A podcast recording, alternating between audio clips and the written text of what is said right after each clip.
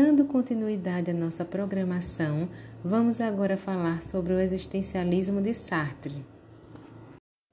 Jean-Paul Sartre é considerado um dos maiores pensadores da filosofia existencialista. Nasceu em 1905 em Paris, se formou em filosofia no ano de 1928 e foi professor de filosofia no ensino básico até o início da Segunda Guerra Mundial. Sartre foi fortemente influenciado pelo pensamento dos filósofos contemporâneos Kierkegaard e Nietzsche.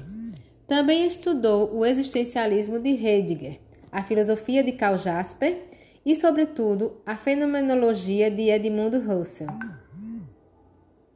Sartre também era muito engajado politicamente, tinha tendências de esquerda, porém nunca foi filiado ao Partido Comunista. O filósofo vivia a vida de forma muito leve e não escondia sua paixão pela escrita. Escreveu romances, escritos para teatro, panfletos políticos, além das obras de natureza filosófica. Além de filósofo, ele foi escritor e dramaturgo.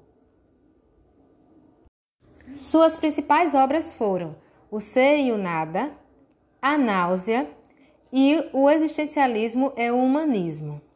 A Náusea é o primeiro romance de Sartre, onde o protagonista dessa história é o intelectual pequeno burguês Antônio Roquetin, símbolo de uma geração que descobre horrorizada a ausência de sentido da vida. Em um diário, o personagem passa então a catalogar impiedosamente todos os seus sentimentos, que culminam em uma sensação penetrante e avassaladora, a náusea. O ser e o nada. Esta obra aborda uma maior explicação do que é o existencialismo. O livro trata sobre a consciência humana, afirmando que esta é relacionada a algo exterior a ela própria. O homem é o grande elemento central de sua obra, e para ele é esse homem que é capaz de modificar as coisas, já que a existência precede a essência. E é aí que reside a liberdade da natureza humana. Os outros seres são predeterminados, o homem é livre. Então, o homem nada mais é do que aquilo que ele faz de si mesmo. O existencialismo é o humanismo. Nesta obra, o autor apresenta uma explicação de suas principais ideias de uma forma mais didática. Sartre explica neste texto o que quis dizer com a condenação à liberdade e mostra como isso coloca o existencialismo em compromisso direto com a humanidade. Sartre foi o filósofo que mais procurou propagar a filosofia existencialista, definindo que a existência precede a essência, ou seja, o próprio ser humano define a sua essência, a sua vida, e não Deus ou nenhuma outra forma preconcebida. Assim, cada um responde pelos seus próprios atos. As nossas escolhas podem causar nossas angústias, pois podem afetar o mundo de maneira irreversível. Para Sartre, os intelectuais devem desempenhar um papel ativo na sociedade, contribuindo para o uso de nossa consciência e escolhas de forma adequada. Podemos dizer que o existencialismo sartriano é um existencialismo ateu. Ele se diferencia do existencialismo cristão.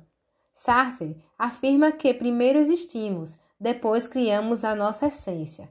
Não fazemos parte de um projeto divino. Não somos necessários. Tudo para ele é contingente e nós não temos uma natureza pré-estabelecida. Para Sartre, o homem é totalmente livre e esta liberdade torna-se pesada para nós, pois faz com que o ser humano seja responsável por suas próprias ações e decisões, deixando de acreditar em natureza humana, predestinação ou determinismo. A filosofia de Sartre traz a responsabilidade de nossas ações unicamente para nós. Porém, neste vasto mundo não existe apenas o eu. Para isto, Sartre vai definir o outro e o mundo que existimos. Outra afirmação que Sartre faz é que o homem nada mais é do que aquilo que ele faz de si mesmo. Na verdade, esse é o primeiro princípio do existencialismo. Cada vez que escolhemos agir de uma determinada maneira, vamos construindo nossa própria identidade, Assim, determinamos a própria noção de humanidade. É a nossa conduta que nos caracteriza enquanto indivíduos e enquanto seres humanos. Então, muito obrigada. Foi um prazer conversar com todos os ouvintes. Espero vocês no próximo episódio.